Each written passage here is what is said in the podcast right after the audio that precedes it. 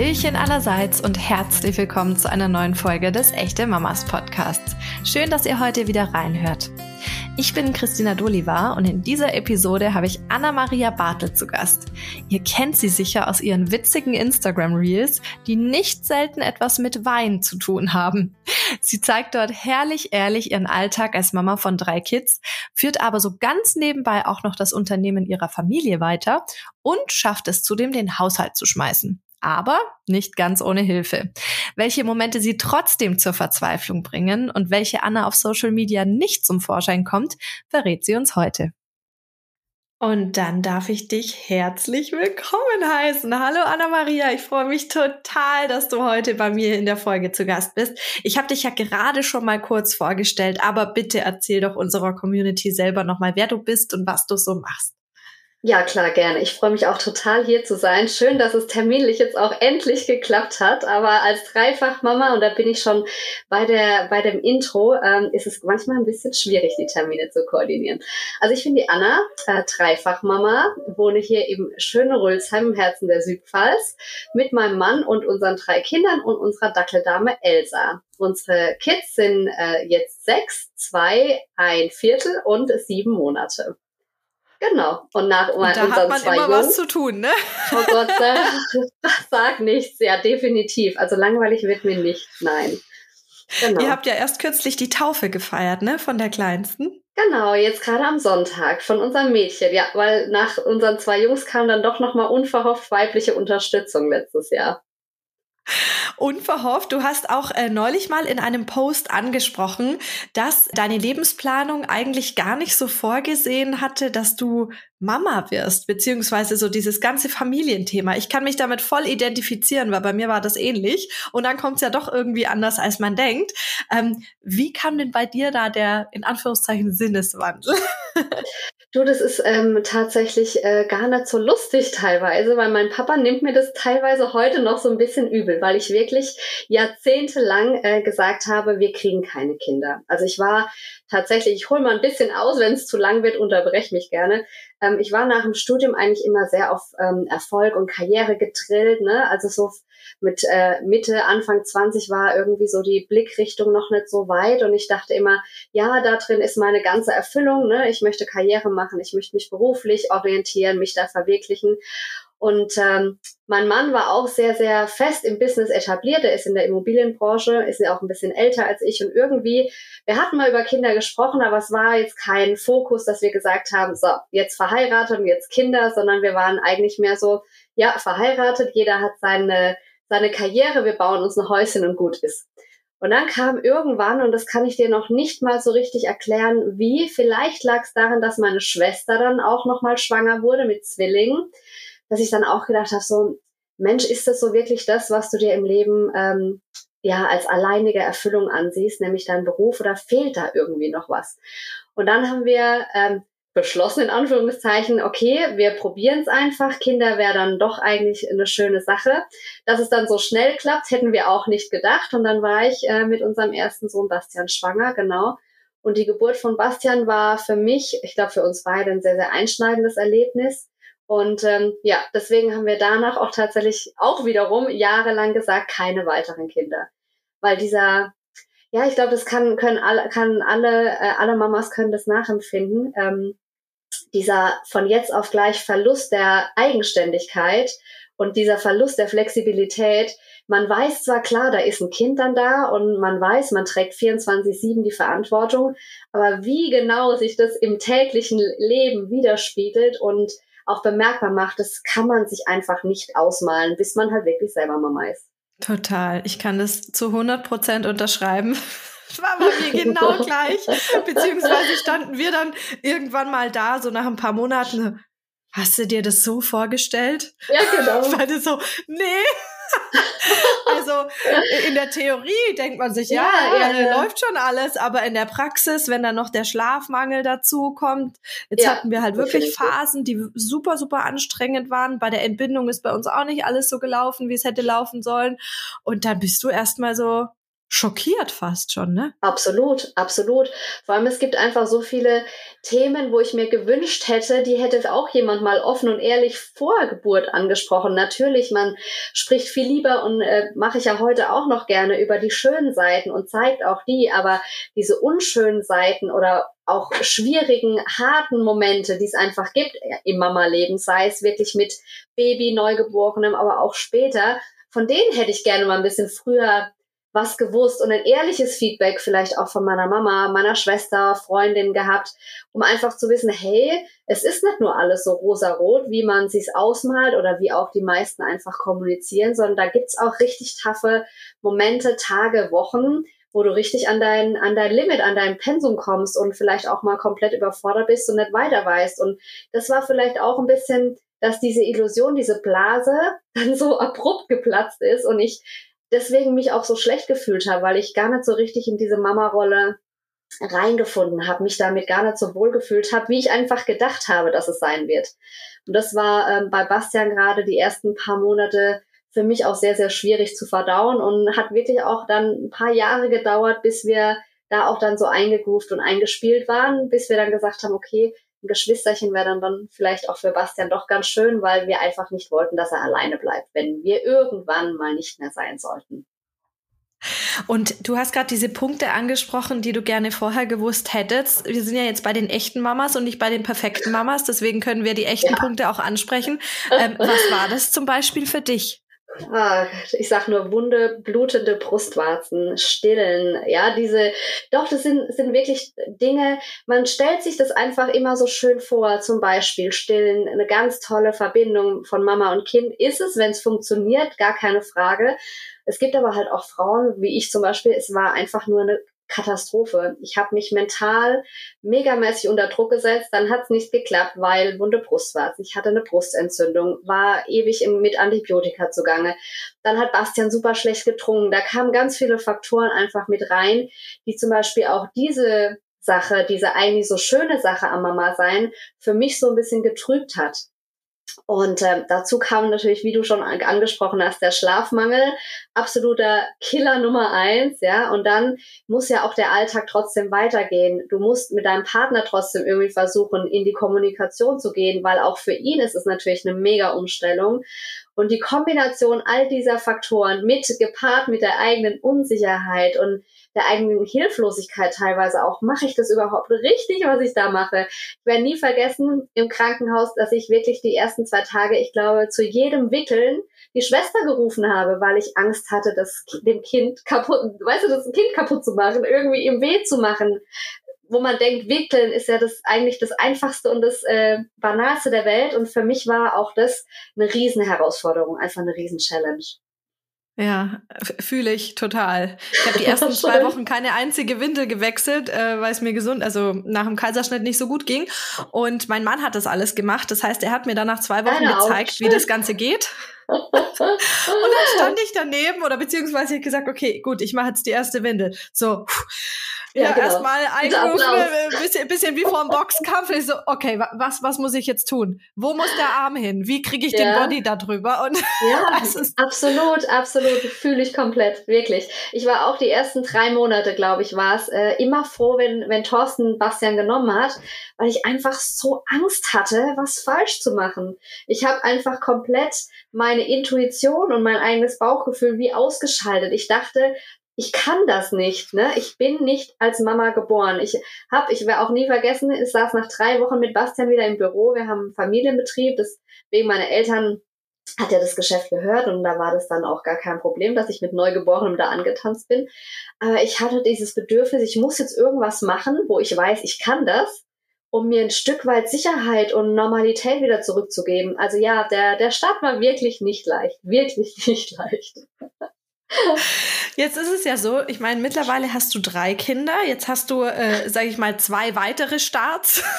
Schon genau. miterlebt Richtig. nach dem Bastian. Ähm, man sagt ja immer, ein Kind ist kein Kind. Das kann ich so jetzt zum Beispiel überhaupt nicht unterschreiben, weil wir hatten nee. Phasen, da habe ich mir gedacht, um Gottes Willen, tust du dir das nochmal an? Also wird das jemals noch ein Geschwisterchen geben? Mhm. Aber die Natur ist da schon auch ganz clever, ne? Man verdrängt Mega. oder vergisst dann ja so nach und nach. Es. Und vielleicht ist das auch der Grund, warum viele Mamas dann im Nachhinein gar nicht mehr dich auf diese, sage ich mal, echten Herausforderungen vorbereiten, weil die haben das alle schon verdrängt. Ja, ja. Die Natur hat das schon geregelt gebe ich dir zu 100 Prozent recht. Ich glaube, sonst wäre wär die Menschheit ausgestorben, wenn wir alle nach dem ersten Kind es immer noch so auf dem Schirm hätten, was da äh, alles passiert ist und was, welche Schmerzen das waren und, und, und. Äh, ja, man, ver man vergisst sehr viel. Man vergisst sehr viel, man verdrängt auch sehr viel. Ähm, und ich habe auch gedacht bei Benedikt, na komm, das wird easy peasy, ne? Du weißt jetzt schon alles, was was war. Aber genau, das ist der Punkt. Dann war wieder ein Neugeborenes da und du fängst wieder von vorne an. Du bist wesentlich sicherer, weil du weißt, okay, wenn er jetzt weint, es kann nur sein, ne? Hunger, Bauchweh, Zähne, müde, Phase, Schub, keine Ahnung, such dir was aus. Aber man wird selbstsicherer. Das ist das, was sich wesentlich bei uns jetzt unterschieden hat. Ähm, aber es ist nicht so, dass du sagst, ich weiß jetzt, äh, wie der Drops gelutscht wird. Ne? Also es ist jedes Kind anders, jede Schwangerschaft ist anders, jede Geburt ist anders. Also man kann nicht pauschal sagen, yes, ich bin mir zu 100% safe, ich weiß jetzt, was auf mich zukommt. Man wird nur vielleicht ein bisschen entspannter. Also bei manchen Themen denke ich mir jetzt schon, okay, wenn jetzt äh, ein weiteres Kind anstehen würde, ja, dann würde ja. ich sagen, in der einen oder anderen Situation wäre ich, glaube ich, nicht mehr so ganz so nervös wie ähm, jetzt beim ersten Kind. Richtig. Aber ähm, jetzt sind ja deine beiden Jungs ein bisschen weiter auseinander. Du hast ja auch gesagt, weil es eine Weile gedauert hat, ähm, bis ihr euch das wieder vorstellen konntet. Die Kleine kam ja jetzt aber relativ flott. War das Richtig. auch so geplant? Also hast du gedacht, hey, äh, wir, wir machen das jetzt quasi in einem Rutsch, jetzt bin ich gerade noch so drin in dem Game, oder?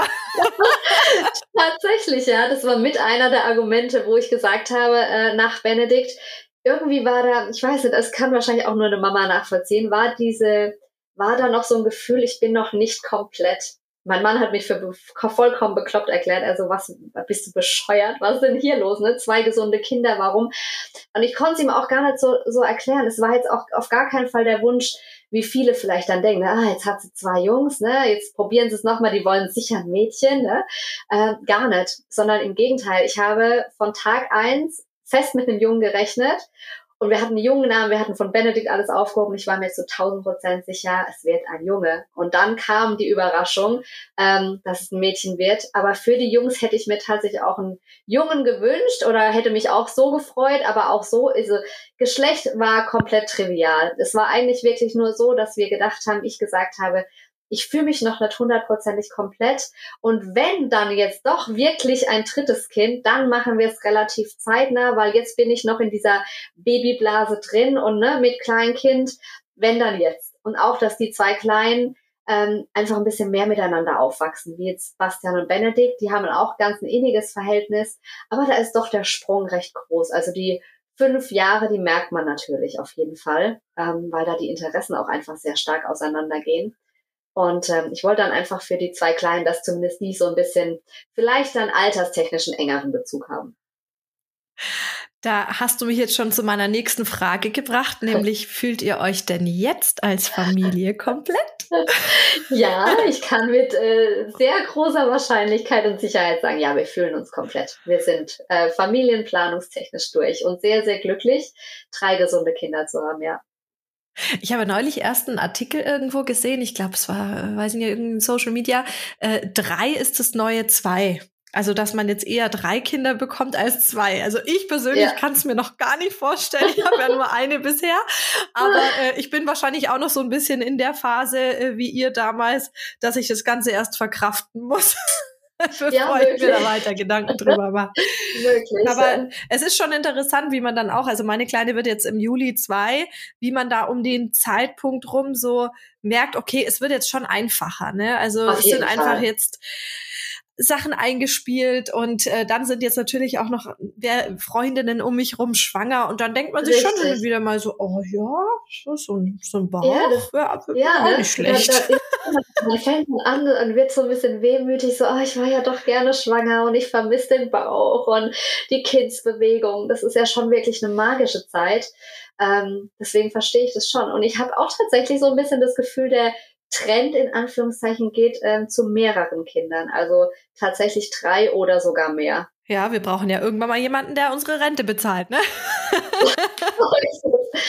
Nein, aber ich, ich bin auch ehrlich, ich hätte, hättest du mir das vor Jahren gesagt äh, und prophezeit, Anna, in 2023 bist du dreifach Mama, hätte ich dich äh, ausgelacht, ja. Ich hätte gesagt, never ever. Ähm, aber ich muss tatsächlich sagen, da ist bei mir auch im Kopf sehr, sehr viel passiert und ähm, Kinder sind einfach was unheimlich Schönes, sind eine wahnsinnige Bereicherung, weil sie dir echt extrem viel zurückgeben.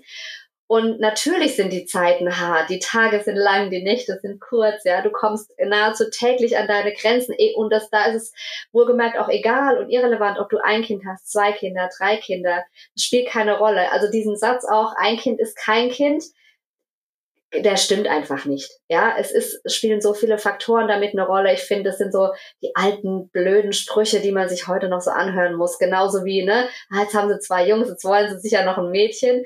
Das ist hinfällig. Aber ähm, viele Kinder zu haben ist einfach super. Weißt du, das ist äh, eine große Familie. Eigentlich gibt's nichts Schöneres und es wird tatsächlich anders. Nicht unbedingt besser, aber es wird anders. da kommen dann andere Herausforderungen auf einen zu. Absolut, ne? absolut, definitiv. Ich finde, du machst aber generell schon überwiegend, ich meine, du teilst auch unschöne Momente auf Instagram, deswegen äh, ist dein Account wahrscheinlich auch so beliebt, weil du ehrlich bist und authentisch. Ja. Ähm, ja. Aber du machst trotzdem, finde ich, als Mama immer einen sehr entspannten Eindruck. Obwohl ja. du ja nicht nur Mama bist, sondern natürlich auch auf Social Media einiges zu tun hast.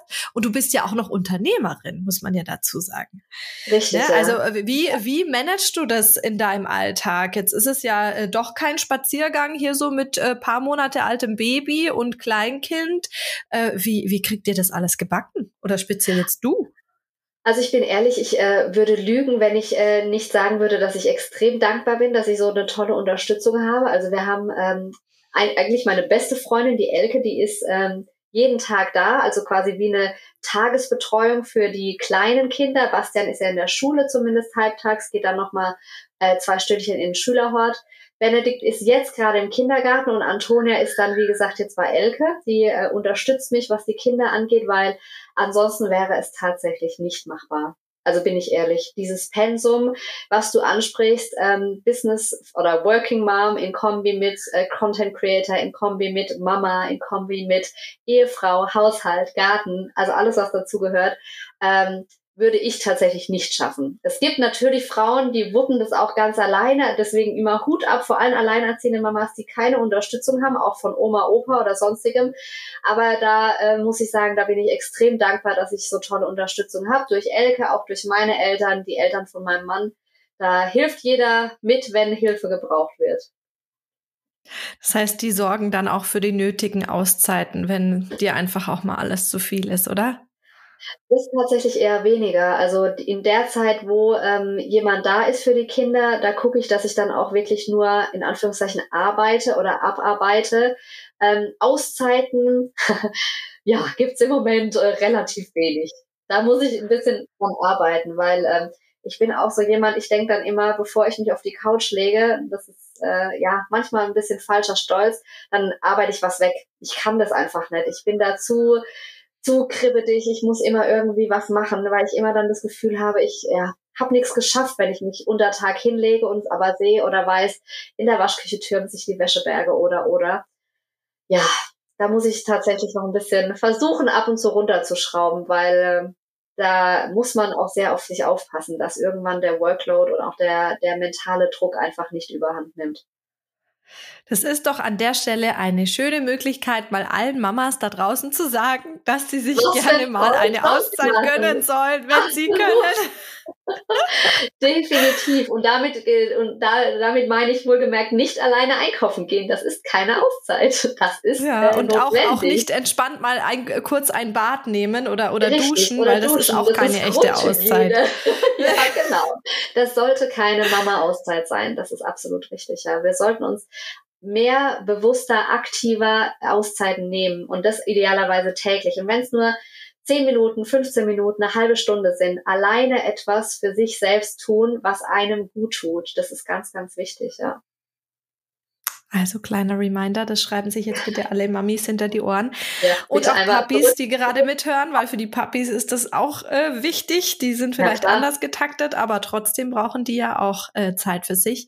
Richtig. Und ähm, die Elke ist ja jetzt aber noch nicht seit äh, Anbeginn, seit ihr den Basti hattet bei euch, sondern Nein. die ist ja erst äh, weiß ich gar nicht, seit ihr Antonia habt oder? Seit Benedikt, seit Benedikt. Seit ich glaube, äh, da war Benedikt so knapp ein Dreivierteljahr, kurz vor einem Jahr genau kam Elke zu uns, ja. Und wie habt ihr euch denn davor äh, aufgeteilt? Ich meine, ihr seid beide Unternehmer. Du hast schon gesagt, dein Mann hat auch ähm, sehr viel gearbeitet. Wie war das denn die erste Zeit? Habt ihr das gut gewuppt bekommen oder habt ihr das ganz klassisch aufgeteilt? Also die erste Zeit, ähm, jetzt direkt nach Geburt, hat mein Mann sich äh, bei fast, äh, doch bei allen Kindern immer so eine kleine Auszeit genehmigt, so eine Woche, anderthalb, wo er dann wirklich zu Hause war, einfach bis man wieder einigermaßen eingespielt ist. Beim ersten Kind war es tatsächlich so, dass Thorstens Mama sehr, sehr viel äh, auch da war und uns unterstützt hat, weil ich, wie gesagt, dieses Sicherheitsbedürfnis hatte, wieder zurück in den Beruf zu gehen, ähm, auch wieder im Büro irgendwie präsent zu sein, mir ein Stück weit meine normale Routine wieder anzueignen. Ähm, Thorsten ist natürlich vertrieblich auch sehr, sehr viel unterwegs, teilweise auch spät abends, teilweise auch mal am Wochenende. Ähm, von daher blieb schon immer irgendwo der Großteil ähm, der Care-Arbeit, was Kinder und Haus angeht, eigentlich dann ähm, bei mir hängen tatsächlich. Und bevor wir Elke hatten, ähm, ja, habe ich das versucht, irgendwie alleine unter einen Hut zu bringen, beziehungsweise dann eben mit der Hilfe der Omas noch mit dabei. Das hat funktioniert. Ich bin auch total dankbar, dass wir hier die Schwiegereltern bei uns direkt ums Eck haben, weil ich, ich weiß nicht, was ich ohne die machen würde. Nee, wäre aufgeschmissen. Nee. Ja, absolut, ja. Weil es ist ja so, du kannst ja auch noch nicht mal mehr ähm, Arzttermine, solche Sachen, ja. Es geht ja jetzt noch nicht mal um irgendwelche Luxustermine wie Nachrichtstudie oder ähnliches, aber äh, Arzttermine, wo du jetzt vielleicht auch die Kinder nicht unbedingt mitnehmen kannst, die musst du ja machen, ja. Und als Mama oder eben als Papa, derjenige, der halt die Großteil der Care-Arbeit übernimmt, der muss dann halt immer fragen, ne? Ist jemand da, der die Kinder übernimmt? Der Papa hatte es da ein bisschen leichter, der ist morgens dann aus dem Haus und ins Büro, weil er wusste, ne? Irgendwie wird es klappen zu Hause. Entweder ist die Anna mhm. zu Hause oder sie arrangiert sich mit irgendjemand, aber er hatte halt immer ein bisschen das Privileg zu sagen, ne, ich äh, muss zur Arbeit, ich bin aus der Tür und äh, wird schon laufen. Deswegen, äh, das habe ich auch äh, neulich erst in einem Reel auf Instagram gesehen, ähm, warum man die Mamas eigentlich Working Moms nennt und die arbeitenden Papas einfach nur Papas. Papa, ja. da ja. würde ja auch keiner drauf kommen, oh, das ist ein Work Working Dad. Working ja. Stimmt, das ist allerdings richtig, ja. Da ist teilweise die. Rollenverteilung noch ein bisschen, äh, ja, altmodisch. Ja, müssen wir echt mal zur Debatte stellen. Ähm, jetzt ist es ja aber so, du hast ja auch relativ schnell jetzt nach der äh, Geburt deines dritten Kindes wieder angefangen zu arbeiten mhm. und äh, aktiv zu sein. Wie darf man sich das bei dir vorstellen? Also hattest du nie das Bedürfnis, mal zu sagen, hey, ich bin jetzt einfach mal ein paar Monate raus, ihr könnt mich alle gern haben? Oder war das von dir auch schon, äh, also sag ich mal, aus der Historie geprägt, dass du sagst, nee, nee, ich muss da schon irgendwie den Ausgleich haben und ich will da nicht so komplett äh, außen vor sein? Also tatsächlich muss ich sagen, dass ähm, bei Benedikt, da weiß ich es schon gar nicht mehr, wie es da so war. Bei Antonia wusste ich, da habe ich auch gerade mit meinem Management, was jetzt äh, Social Media und Insta angeht, gesagt, okay, ich hätte gern so zwei, drei, vier Wochen ne, flexibel ausdehnbar, einfach gern einen Break, um äh, anzukommen, um die Zeit zu genießen. Aber, und da ist vielleicht bei mir die Besonderheit, wenn ich so betiteln äh, möchte, dass mir Insta einfach so viel Spaß macht. Also Instagram, Social Media war für mich ähm, noch nie so dieses klassische, das ist meine Arbeit, sondern mehr, das ist mein Hobby, meine Passion, meine Leidenschaft. Ich stecke da einfach so gerne so viel Liebe rein und macht es einfach so unheimlich mit so viel Freude, dass ich dann irgendwann gesagt habe, mir fehlt was, ja, und dann kommst du automatisch wieder so in den Flow rein und fängst an, irgendwie eine Story zu machen und dann bist du eh schon wieder drin, weißt du, und dann denkst du dir, wenn, dann mache ich es gleich richtig. Dieses halb, äh, so halb hier, halb da, das war ich noch nie. Und ähm, deswegen hat mir das dann, mir hat es einfach Spaß gemacht. Ich habe gesagt, so, ich bin wieder da und äh, habe aber auch immer gesagt, ich mache so, wie ich es schaffe, wie ich es kann. Äh, und wenn ich merke, es wird mir zu viel oder es passt jetzt einfach auch gerade nicht wegen den Kindern, weil irgendjemand ist krank, dann habe ich immer gesagt, dann ist auf jeden Fall Prio Nummer eins sind immer die Kinder. Ja, ich glaube, das ist auch der ideale Weg, das zu handhaben. Es muss Spaß machen und äh, die Familie steht so oder so an erster Stelle. Richtig. Das merken genau. wir spätestens dann, wenn es mit den Kita-Krankheiten losgeht. Oh Gott, ja. ja das hatten wir letzten Herbst. Da dachte ich mir auch so, uiuiuiui, ui, ui, da, da kannst du gar nichts planen ungefähr. Nee. Ähm, war echt spannend. Ähm, jetzt ist es ja so, du hast auf deiner Seite schon wirklich viele Einblicke geteilt und du teilst auch äh, nachdenkliche Themen und ernste Themen. Ähm, und mich würde jetzt mal an der Stelle interessieren und unsere Community sicherlich auch, welche Anna bekommt denn deine Familie und so dein Umfeld zu Gesicht, die man auf Social Media so gar nicht sieht? Ah, gute Frage. Welche Anna meine Familie zu sehen bekommt, die Social Media nicht sieht? Ähm, die launische. Die sieht man tatsächlich sehr selten auf äh, Social Media. Also man sieht ähm, ja die nachdenkliche, die traurige auch manchmal oder halt die gut gelaunte, freudige. Aber die ähm, launische und die extremst verzweifelte, die versuche ich meistens doch so ein bisschen nicht ganz so rauszulassen. Das ist ähm, so eine meiner, ähm, wenn ich das sagen darf, schlechten Eigenschaften, dass ich manchmal ein bisschen launisch sein kann und das dann auch, oder ich sag mal, wenn ich sehr frustriert bin, das dann an meiner, äh, an den Ängsten einfach, die einem nahestehen, auch teilweise so ein bisschen ablade, weil äh, der Kanal irgendwo fehlt. Und äh, ja, die etwas launische Zickige, die sieht man auf Insta eher weniger. Aber die ist Gott sei Dank auch nicht ganz so oft da. Und du hast gerade vom Kom die, die gut gelaunte Anna. Die ist meistens. Du hast gerade von der kompletten Verzweiflung gesprochen. Was bringt dich denn zum Verzweifeln? Ja, auch die, es ist eigentlich nie so ein spez spezifischer Punkt. Es ist die, die Summe aus verschiedenen Faktoren. Ähm, aber am meisten Hilflosigkeit, die bringt mich sehr, sehr schnell ähm, so zur Verzweiflung, wenn ich mir selber nicht mehr weiter weiß oder das Gefühl habe, ich bin jetzt an einem Punkt, wo wirklich nichts mehr geht, ja. Es kann sein, einfach vier, fünf Tage richtig schlecht geschlafen und die Kinder entweder krank. Weißt du, wo du merkst, du, du kommst wirklich, du kriegst gar nichts in Anführungszeichen gewuppt, obwohl man natürlich was gewuppt bekommt. Ne? Man schafft es, den Tag zu überleben und man schafft es für seine Kinder da zu sein. Aber nach wie vor hat man ja trotzdem als Mama, als Frau immer noch diesen Mental Load von allem drumherum. Und wenn man merkt, dieser Berg, der reduziert sich nicht, ne, er staut sich immer mehr auf, eben weil Kinder krank, ne, du kommst zu nichts. Das bringt mich manchmal an, an den Rand der Verzweiflung tatsächlich, weil ich ähm, dann so ein bisschen Angst habe, das nicht mehr aufholen zu können irgendwann. Mhm. Weil die mhm. Tage sind ja nicht so, dass du sagst, hey, kein Problem, dafür habe ich jetzt zwei Tage, ne, von morgens bis abends einfach Luft. Ich arbeite dann mal ab. Du weißt ja, was dein tägliches Pensum trotzdem ist. Und das ist was, ähm, diese Überforderung und Hilflosigkeit, wenn es den Kindern zum Beispiel super schlecht geht und man nicht weiß, wie man ihnen helfen soll. Das sind so Sachen, die mich wirklich verzweifeln lassen manchmal und wo dann auch ja dann sehr schnell ähm, die Grenze äh, oder die Tränenbarriere dann gebrochen wird und ich dann auch ja manchmal schon so ein bisschen in so ein Loch falle, ja. Das ist dann manchmal auch, finde ich, so ein Ohnmachtsgefühl, dass man Absolut. irgendwie das äh, gar nicht mehr weiß, äh, wo ist es links und rechts, was mache ich jetzt überhaupt. Ich ja. hatte auch so einen Moment, das war so krass für mich, als mein Mann zum Beispiel äh, das erste Mal seit langem mal wieder auf einer Dienstreise war. Es war jetzt im Winter und da war die Kleine krank und ich bin praktischerweise auch noch kurz vor der Abreise krank geworden. Oh, super. Und ich lag, ich, ich war fix und alle. Ich lag dann einfach irgendwann mit dem Kind so schräg über mir drüber, nachts im Bett, hab gedacht, was ist denn jetzt, wenn ich einfach, wenn ich einfach auch ohnmächtig werde, was mir ja. so schlecht geht, weil ich so Fieber habe und keiner da ja, ist. Ja. Deswegen Props an alle Alleinerziehenden da draußen. Definitiv. Ähm, also was da äh, abgerissen und geliefert wird, ist wirklich, wirklich krass. Und ja, da kann man einfach nur sich glücklich schätzen und dankbar schätzen, wenn ein Partner in der Nähe ist, wenn die Familie in der Nähe ist, die einem dann äh, hier und da den Rücken frei hält. Aber ich Fall. kann es total nachfühlen. Ja, Schön, also dass du das Mama, mit uns teilst. Ja, gerne. Als Mama krank sein ist sowieso der absolute Worst Case, weil ähm, dann so. Macht ja keiner deine Arbeit.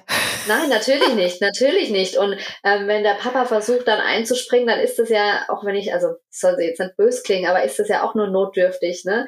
Also er klar kümmert sich und guckt, dass überhaupt das Ganze irgendwie am Laufen bleibt, aber eine Mama kann man, also kann der Papa dann halt in dem Sinne nicht ersetzen. Und wenn du selber krank bist und es dir richtig, richtig mies geht und du auch das Gefühl hast, ich kann gerade mich wirklich nicht um meine Kinder kümmern, ich kann mich gerade noch nicht mal um mich selber richtig kümmern, das ist richtig, richtig mies. Das ist richtig mies.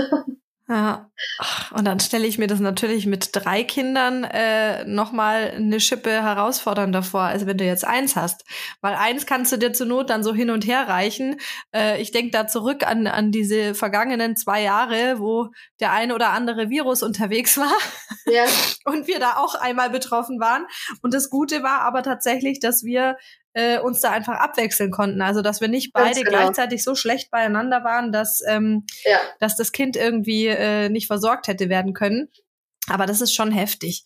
Oder neulich hat auch eine Bekannte erzählt, die hat auch drei Kinder, alle gleichzeitig Magen-Darm und dann hat sie ja, auch, auch erwischt.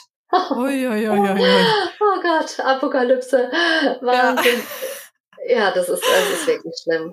Ich meine, bei Bastian, da muss ich ja sagen, der ist auch eine ganz tolle Unterstützung, weil der einfach schon so groß ist und vernünftig in Anführungszeichen, ähm, dass man den auch mal bitten kann, was mitzuhelfen, ne? irgendwie Feuchttücher zu holen oder kurz auf seinen Bruder aufpassen.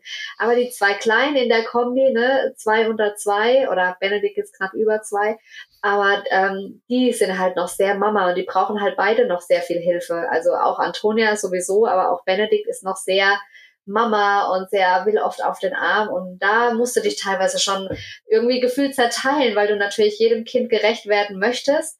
Ähm, aber das ist manchmal ist es auch einfach nicht machbar. Also man gibt mhm. sein Bestes, aber es geht manchmal auch nicht und man muss da den Anspruch an sich selbst auch teilweise wirklich runterschrauben. Da fasse ich mir auch an die eigene Nase. Ich bin da gar nicht ähm, fehlerfrei oder nehme ich damit aus, aber wir haben einfach manchmal zu hohe Ansprüche an uns selbst und wir sind trotzdem gut und perfekt für unsere Kinder, wenn wir nicht jeden Tag das komplette Spektrum abrattern können, was wir uns so auf unseren schönen To-Do-Listen immer schreiben. Absolut. Jetzt hast du vorhin angesprochen, die verzweifelte und äh, launische Anna bekommt dein Umfeld eher mal zu sehen als jetzt Leute auf Social Media. Gibt es denn noch irgendwas, was du niemals auf Social Media teilen würdest?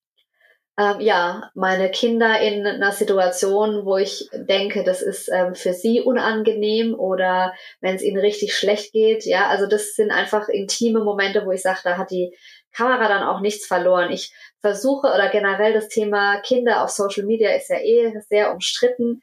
Ähm, ich, ich zeige meine Kinder noch, ja, aber ich wähle die Momente auch sehr mit Bedacht aus und überlege mir auch eher drei, viermal vorher, ist das jetzt was, wo sie mich mit 18 vielleicht verfluchen und sagen, Mama, wie konntest du nur? Ähm, oder ich würde sie einfach nie in verfänglichen oder unangenehmen Situationen zeigen. Da sage ich, ähm, dann lieber in, in der Hinsicht mit den Kindern die schönen Momente teilen oder vielleicht mal drüber sprechen, aber zeigen, wie zum Beispiel die Kinder leiden oder wie sie weinen und ne, am Rande der Verzweiflung sind, das würde ich nicht. Das würde ich nicht. Versteht dein Großer denn schon so ein bisschen, was da passiert? Ja, der, der versteht es teilweise schon viel zu gut, weil er dann immer fragt, Mama, musst du noch eine Story machen? Ich so, ah, ja, heute Abend muss ich noch eine. Nein, aber er ist, er ist sehr interessiert. Ich versuche ihm das auch schon ähm, zu erklären, was ich da mache, und frag ihn auch mittlerweile natürlich, möchtest du mit aufs Bild? Ähm, und wenn er dann auch mal sagt, oh nee, ich habe jetzt keine Lust, dann ist es auch absolut okay. Bei Bastian ist es tatsächlich eher andersrum, dass der sehr, sehr viel Spaß auch daran hat und sagt, Mama, da können wir wieder ein Video machen oder darf ich mit aufs Foto? Und dann bin ich natürlich auch die Letzte, die sagt, nee, darfst du nicht, weil das ist in dem Moment ja dann auch seine freie Entscheidung. Ähm, ja, der ver versteht es schon. Der macht auch schon so kleine Videos jetzt äh, mit dem alten Handy von meinem Mann. Dann stellt er sich irgendwo hin, positioniert es vor sich und sagt, so meine Lieben, hier zeige ich euch mein neues Puzzle. ja, cool. Es gibt ja tatsächlich, äh, glaube ich, sogar so, so Spiele-Influencer und YouTuber, ne? Die neue, also neue gibt, Kinderspiele es gibt vorstellen. Nicht, was es nicht gibt, ja. Es gibt nicht, was es nicht gibt.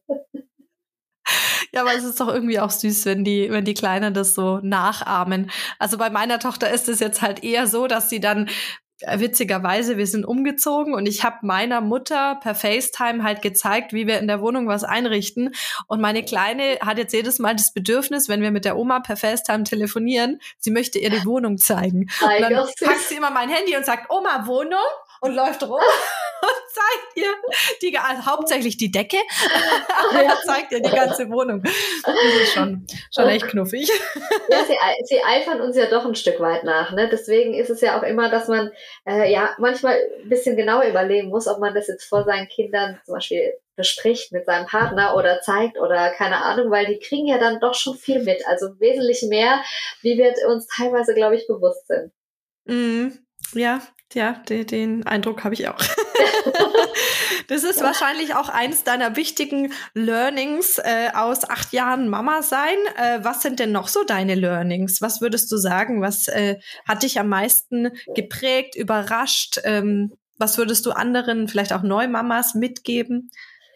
Also was ich definitiv jeder Neumama, frisch gebackenen Mama mit auf den Weg geben möchte, äh, ist einfach wesentlich mehr an sich selbst zu glauben, wesentlich mehr auf das eigene Bauchgefühl zu hören, anstatt ähm, zu denken, man müsste alles so von außen an sich ranlassen. Also natürlich möchten viele Menschen Tipps mit einem teilen und einem sagen, äh, ne, ich habe das damals so und so gemacht. Man kann sich das alles anhören und man darf sich das auch alles überlegen, ob das für einen selber anwendbar ist, aber macht euer Ding und glaubt an euch, weil auch als frisch gebackene Mama, wir haben ein Bauchgefühl und wir haben eine weibliche und mütterliche Intuition und die ist meistens sehr, sehr richtig. Man lässt sich einfach viel zu viel Kehre machen oder ähm, von außen Druck aufbahren, der nicht nötig ist. Das ist auf jeden Fall eins meiner größten Learnings aus all diesen Jahren, dass ich viel mehr an mich selber hätte glauben müssen und auch äh, viel früher anfangen müssen, äh, meinen eigenen Weg zu gehen und zu sagen, das sind meine Kinder. Ähm, ich höre mir gerne alles an, auch Kritik, auch Tipps und Tricks. Aber was ich letztendlich umsetze, das entscheide ich, weil ich meine Kinder kenne und es kann nicht jeder Tipp oder jede äh, Herangehensweise auch auf jedes Kind passen alle Kinder sind unterschiedlich und alle Kinder brauchen was anderes und man kann einfach nicht pauschal sagen, was bei dem einen funktioniert, klappt auch bei dem anderen gut. Das ist auf jeden Fall ein ganz großes Learning und auch ein Riesen-Learning ist, ähm, so wie ich gesagt habe, jede Mama ist auch unterschiedlich, jedes Kind ist unterschiedlich und jedes Kind, jetzt kommt der tolle altbekannte Spruch, hat sein eigenes Tempo. Das Gras wächst nicht schneller, wenn man daran zieht. Es ist wirklich so. Also gerade bei, bei Benedikt, beim zweiten Kind, war ich noch sehr, sehr ähm, so getrieben, immer auch die Kids zu vergleichen und zu überlegen, ah ja, Bastian ist ja mit sieben Monate gekrabbelt, jetzt müsste es ja bald soweit sein. Vergesst. Vergesst es einfach. Hört auf, äh, in irgendwelchen Büchern zu lesen, sondern ähm, vertraut auch auf euch und auf euer Kind vor allem, die machen das schon. Der eine ist super flott im Krabbeln, der andere läuft mit neun Monaten, der andere, so wie meine zwei Jungs, die sprechen super spät. Dafür, wenn sie sprechen, hören sie nicht mehr auf zu reden. Also sie können alles irgendwann, aber jedes Kind hat einfach sein eigenes Tempo und entscheidet selbst. Also ich habe mich da zum Glück jetzt schon beim ersten Kind gar nicht so wirklich verrückt gemacht, aber habe mitgekriegt, dass es eben bei äh, Freundinnen oder im Bekanntenkreis schon so war, dass da irgendwie so ein bisschen Druck dann entstanden ist oder auch ja. wenn unsere jetzt was konnte, was äh, deren Kinder noch nicht konnten. Ja, ja. Und dann dachte ich, dachte ich mir auch, nee, nee, das muss eigentlich nett sein. Nee. Natürlich ist man stolz auf sein Kind, wenn es früh krabbelt, früh läuft, früh spricht. Das ist ja auch alles fein, aber man sollte ähm, dadurch keinen Druck auf andere Mamas auf, ausüben und denen das Gefühl geben, dein Kind ist weniger gut oder ne, du machst da einen weniger guten Job, weil jetzt der, dein Kind vielleicht das und das noch nicht kann. Und das ist dann nochmal ein abschließender Punkt, was ich auch, glaube ich, jeder Mama generell mit auf den Weg geben möchte jede von uns ist eine super Mama, eine, eigentlich die perfekte Mama für ihre Kinder. Und das ist unabhängig davon, ob man sein Kind auf spontane Art gebärt, Kaiserschnitt hat, stillt, die Flasche gibt, ja, Beikost, keine Ahnung, mit dem Löffel, mit Brei. Das sind alles so Themen, wo man von außen immer denkt, ah, das muss so oder so sein, aber das ist auch völliger Quatsch, ja nur weil in Anführungszeichen meine Kinder die Flasche bekommen haben, haben wir keine weniger innige Beziehung. Und auch da ist wieder das Thema Druck, was wir von außen auferlegt bekommen. Und ähm, da sage ich auch nochmal, vertraut darauf, ihr seid gut, ihr seid gut so, wie ihr seid und ihr seid auf jeden Fall perfekt für eure Kinder. Und das muss man sich einfach immer wieder vor Augen führen. Das ist äh, ein wunderschönes Schlusswort. Das hätte man jetzt nicht besser timen können. Ich wollte ja noch fragen, ob du der Community noch was mitgeben möchtest, aber das hast das du gerade schon getan. Das war's, genau. Ich Nein, danke dir vielmals. Sehr, sehr gerne. Sehr, sehr gerne. Es war total schön, mit dir zu quatschen. Also wenn dir jetzt noch was einfallen sollte, aber ich glaube, wir sind. Nee, ich glaube, ich habe jetzt äh, ja, meine wertvollen Tipps habe ich, hab ich vonstatten gegeben, genau. Voll schön. Hat richtig Spaß gemacht, mit dir zu quatschen. Ich glaube auch, Vielen dass Dank. es unserer Community wirklich weitergeholfen hat. Und dann wünsche ich dir jetzt noch einen wunderschönen Tag. Das wünsche ich dir auch. Hat sehr viel Spaß gemacht. Vielen, vielen Dank für die Einladung und ähm, hat mich sehr gefreut. Mach's gut. Mach's gut. Ciao. Ciao. Ein wunderbarer Einblick in die typische Gefühlswelt einer Mama. Es tut gut zu wissen, dass es uns an gewissen Punkten im Mama-Alltag doch irgendwie allen gleich geht und uns dieselben Themen beschäftigen. Wenn ihr jetzt auch eine Podcast-Frage, einen Vorschlag für einen Gast oder Feedback für uns habt, schickt doch gerne eine Sprachnachricht per WhatsApp an 0176 465 42263 oder meldet euch per Mail an podcast.echtemamas.de. Ich bin schon ganz gespannt auf eure Nachrichten und freue mich jetzt schon auf die nächste Folge. In der Zwischenzeit wünsche ich euch wie immer eine schöne Woche und verabschiede mich bis zum nächsten Mal. Tschüss!